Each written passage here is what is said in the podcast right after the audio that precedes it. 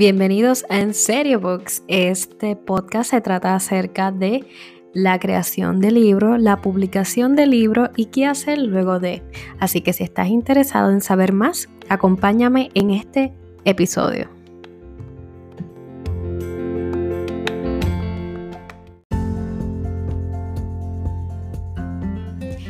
Hemos concluido el episodio del día de hoy.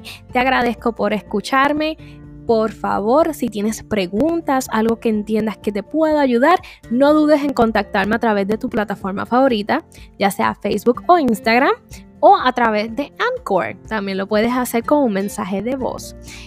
Así que nada, nos vemos en el próximo episodio.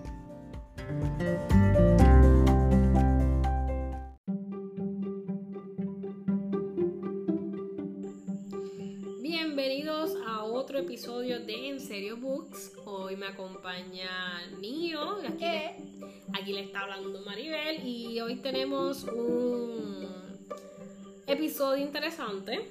Se llama Creando Razas y nuestra loquita anfitriona va a estar hablando sobre cosas bien extensas. O sea, probablemente estemos ocho meses hablando de esto. Así que esto es algo que a ella le encanta. Eh, así que, nada, vamos a comenzar. Nada. So, creando raza es algo bello, hermoso, precioso, eh, frustrante, extravagante.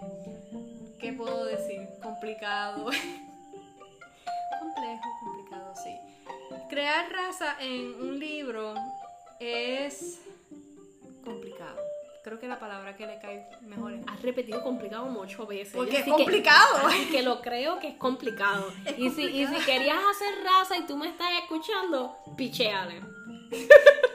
Porque es complicado. No, no, de verdad que si a ti te gusta esto de crear mundo y de eh, crear razas, realmente es algo es algo hermoso. Ese proceso de crear una raza es hermoso, pero también puede ser un poco tedioso a veces y llega un punto que puede ser frustrante, pero en general es hermoso. So, crear raza, eh, tenemos el beneficio de que ya hay ciertas razas creadas y digo ciertas razas creadas, puedo coger eh, orcs, orcos, elfos, eh, enanos, orcos, que hablamos en un episodio pasado sobre orcos. Sí, eh, un ejemplo que dimos. So, eh, ya hay ciertas razas que ya tienen, básicamente tienen todo hecho y tú lo que puedes hacer es manipular un pequeño detalle de esas razas para acomodarlo a tu escrito. So, tienes esa ventaja, pero si eres como esta señora que está aquí sentada, esta señorita, bella, hermosa y preciosa, que dice, pues vamos a meterle este personaje y de momento de meter este personaje terminas creando una raza nueva y de esa raza terminas creando 12. Coqui, coqui. Sí, ya entienden por qué la frustración. Eh, pues este episodio es para ti.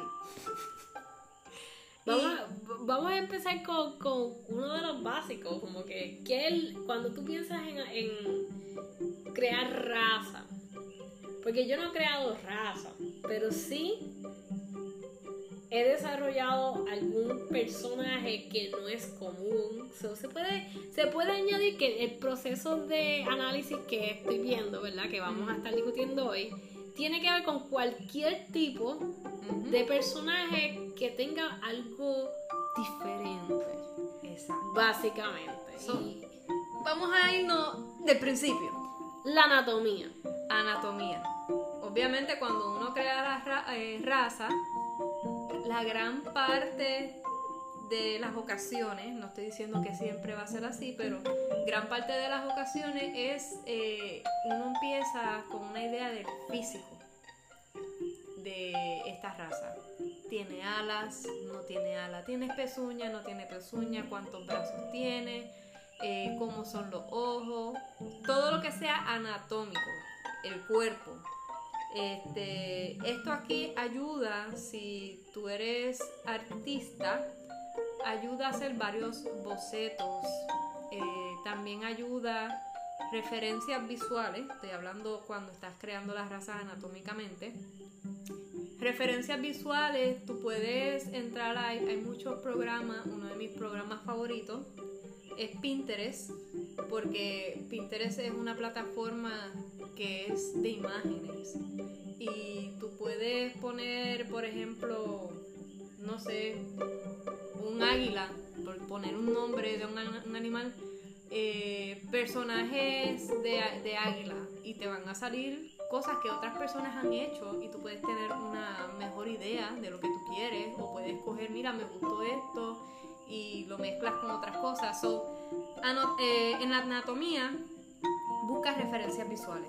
O sea, tú puedes tener una idea en tu mente, pero eh, cuando la vayas a llevar al papel, eh, ya sea escrito en palabras, como describiendo la raza en palabras, o haciendo un dibujo de ello, eh, busca referencias visuales que te puedan ayudar esos detalles que tu mente tal vez no tiene. ¿Ok? Ojo, usarlo de inspiración no significa que lo vas a copy-paste. A tu libro o a lo que estés haciendo como marco de referencia. Siempre es bueno dar crédito a estos artistas que ¿verdad? Lo, lo, circulan las cosas por Pinterest. Eso no es royalty free. Eso significa que hay que darle crédito al autor y no lo puedes usar, ¿verdad? Para tu beneficio o para lucrarte. Ya. Esa es mi intervención. Ok, so, a menos, yéndonos también por esa línea, a menos que tú contrates un artista y tú le digas, mira, yo quiero que tú me diseñes una raza, un personaje así, así, así, y obviamente ese artista tú le tienes que pagar. So, ve teniendo en mente, si esta es tu idea, ve teniendo en mente que tienes que sacar un budget, un, un dinero para pagarle al artista y obviamente el nombre del artista va a ir en el libro tuyo como parte de los créditos si tú vas a poner hay libros que son que tienen ciertas ilustraciones y tú puedes ver al principio o al final de la página, usualmente es al principio, el crédito, las ilustraciones de tal página, si son diferentes artistas, o las ilustraciones de tal página, de, de las ilustraciones en general son de tal artista que eso, eso lo cubre, esa parte demandable por demás. Cerrando ese paréntesis. Sí, sí, ya, ya lo legal ya lo estipulamos aquí por si acaso. So, la anatomía. Después que tú tengas la anatomía, obviamente dentro de la anatomía creo que ya es parte de la vestimenta, porque es bien raro que tú imagines un personaje desnudo a menos que la raza en sí no necesite ropa. Ok, todos los que ven hentai. oh boy. no, pero hay razas también. Que, por ejemplo, y voy a poner el ejemplo, pero por ejemplo, cosas alienígenas o cosas así que normalmente no lo ponen con ropa. Lo ponen literalmente el cuerpo desnudo, el nu, el nu, y no tiene nada de taparrabo ni nada porque sencillamente son aliens y ellos no tienen nada. nada que enseñar que no sea un cuatro, dos manos y dos pies y la cabeza. Si es que tienen eh, manos y pies. Ejemplo, Alien. ajá. Hablando de aliens. Alien, la película Alien, el artista que que ahora mismo se me escapa el nombre, pero el artista que diseñó a Alien, pues lo diseñan sin ropa y es bien dark el, el artista, ya creo que él murió ya. No me acuerdo el nombre, so, este, si alguien lo sabe, lo escribe en los comentarios. Eh, pero sí, no tiene ropa, pero nosotros, si vas a hacer un personaje, usualmente las razas le ponemos ropa. Si le vas a poner ropa, pues entonces, esta sección eh, diseñar la ropa. Eh, ropa conlleva también accesorios, pantalla, eh, aretes, etcétera, etcétera. So, terminando con esta parte de ropa, porque pues la lista es larga y yo hablo mucho y Maribel no me calla. Así que. No me pagan para eso. no me pagan lo suficiente para mandarla a callar. Pues otra cosa que eh, tienes que estar que tener pendiente y puedes hacer hasta una lista de lo que estamos haciendo, como nosotras tenemos una lista aquí, eh, puedes hacer una lista cuando vayas a crear tus razas, como que, ok, ya hice esto, ya hice esto. El ambiente, ¿dónde esta raza vive? Eh, vive en un sitio caliente, desierto, fuego, vive en sitio frío, este, hielo, vive en el aire. O sea, básicamente todo esto va de lleno. O sea, va de la mano. Por ejemplo, si vive en un sitio caluroso, pues probablemente si tú buscas en Pinterest por promocionar sutilmente la aplicación, puedes poner sitios calurosos o qué sé yo, el desierto, poner algo, si es el desierto el lugar, y sencillamente busca vestimentas del desierto. Y ahí tú vas viendo y te puedes inspirar para crear la, la vestimenta para estos personajes que son de allá. Y también ayuda mucho este porque el, el saber en qué ambiente se va a desarrollar esta raza o en qué ambiente ellos viven también te puede ayudar en la anatomía. Porque eh, sabemos que, por lo menos para coger el ser humano, ya que nosotros no nos podemos imaginar algo que no sabemos, para coger el ser humano, el ser humano se adapta según el sitio donde vive. Ejemplo, en África, la parte norte de África, hace mucha calor y las personas que eh, son natural de allá tienden a tener el pelo grueso, lo que nosotros le llamamos eh, pelo kinky, no sé cómo le llamen en su país, pero el pelo es grueso. ¿Por qué? Porque ese, ese tipo de pelo es para aguantar calor, sol directo. A que si tú te vas a un país como por ejemplo Groenlandia, que todo el tiempo hace frío, o Japón, que también hace frío, las personas tienden a tener el pelo más fino y usualmente lacio. ¿Por qué? Porque se adapta a donde ellos viven. Por dar un ejemplo, ¿verdad? So, el saber en qué ambiente va a vivir o en qué ambiente vive esta raza te puede ayudar mucho en la anatomía o también, si lo puedes hacer al revés, la anatomía que tú diseñes puedes decirte, darte un lado de que mira, esta esta raza se desarrolla en el agua o esta raza se desarrolla en tal sitio, o sea, ese es su ambiente. So que el ambiente es bien importante. Bueno, todo lo que estamos mencionando es bastante importante, pero el ambiente es bien importante.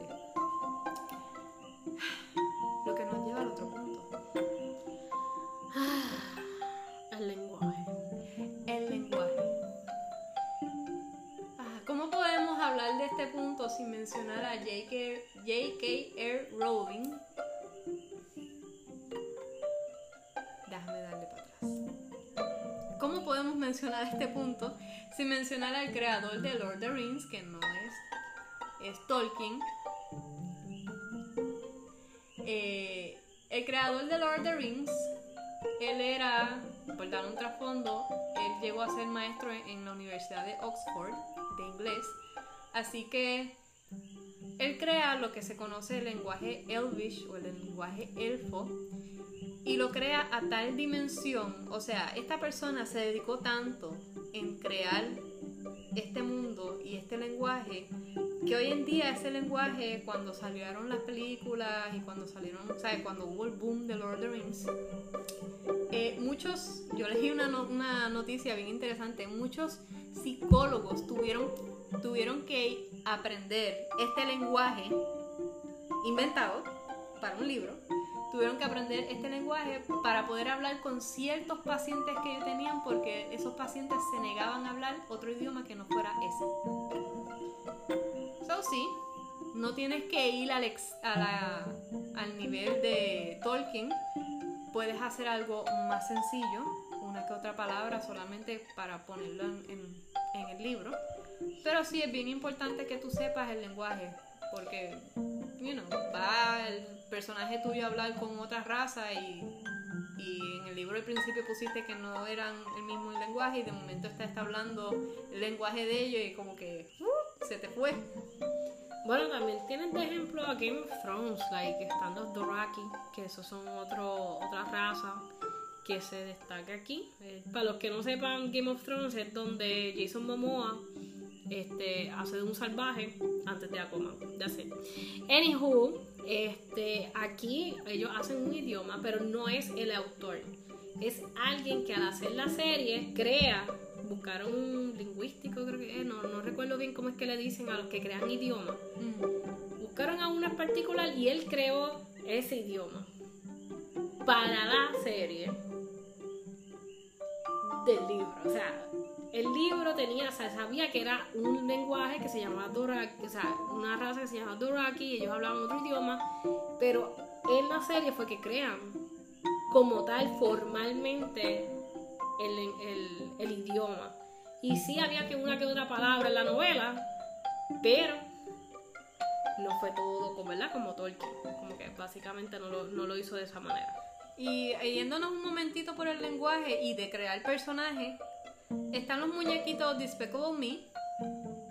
Ay, eh, despreciable, yo despreciable, no sé cómo se llaman. los Minions. Los Minions. ¡Papaya! Los Minions son una raza creada. eh, tienen su físico, tienen su vestimenta que es bien legítima de ellos. Legítima, ¿no? Es bien icónica de ellos. Y ellos tienen un idioma, banana. Banana, banana, y hacen todas esas cosas. Y tengo entendido que ese idioma es una mezcla de tres idiomas actuales, que es español, francés y el tercero se me olvidó, no sé si es inglés, pero es una mezcla de tres idiomas. So, ahí tú tienes el, la anatomía y la vestimenta y también tienes el lenguaje de estos minions, que después hicieron más películas de ellos. So, saliendo del lenguaje y para que sigan Bueno, básicamente lo que vamos a hacer es hacer otro episodio. Porque vamos a hacer otro episodio donde vamos a discutir cinco cositas más. Porque queremos ahondar un tililín más en todas las áreas. Vamos a hacer un pequeño resumen. Así que, mío, tira el resumen para entonces culminar este episodio y empezar con otro. Y así es como evitan que yo hable mucho en un episodio. Ok, so, creando razas, parte 1. tenemos la anatomía de las razas, la vestimenta, si lleva alguna, eh, el ambiente donde esta raza vive, donde, donde puede habitar, donde no puede habitar también, ¿verdad? Eh, y el lenguaje de esta raza. So, tenemos esas 1, 2, 3, 4 cositas que hemos mencionado, que son, creo que son de las partes esenciales o principales cuando uno se sienta a decir, ok, voy a crear tal raza. So, hasta ahí. Sí, o lo único, lo único que quería añadirle, ¿verdad? A lo que está diciendo Nio es que cuando uno está escribiendo personajes, eh, o, o, pues creando, pariendo estos personajes, vamos a ponerlo así, este, normalmente las cosas van llegando poco a poco.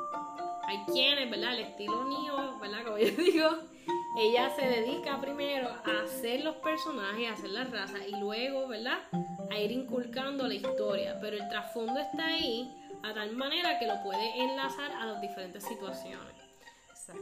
En el contrario mío, yo voy creando la historia y dentro voy construyendo el personaje con su, ¿verdad? Con sus peculiaridades en general, pero yo no voy tan a fondo como mi compañera aquí, ella se va a 17, de verdad.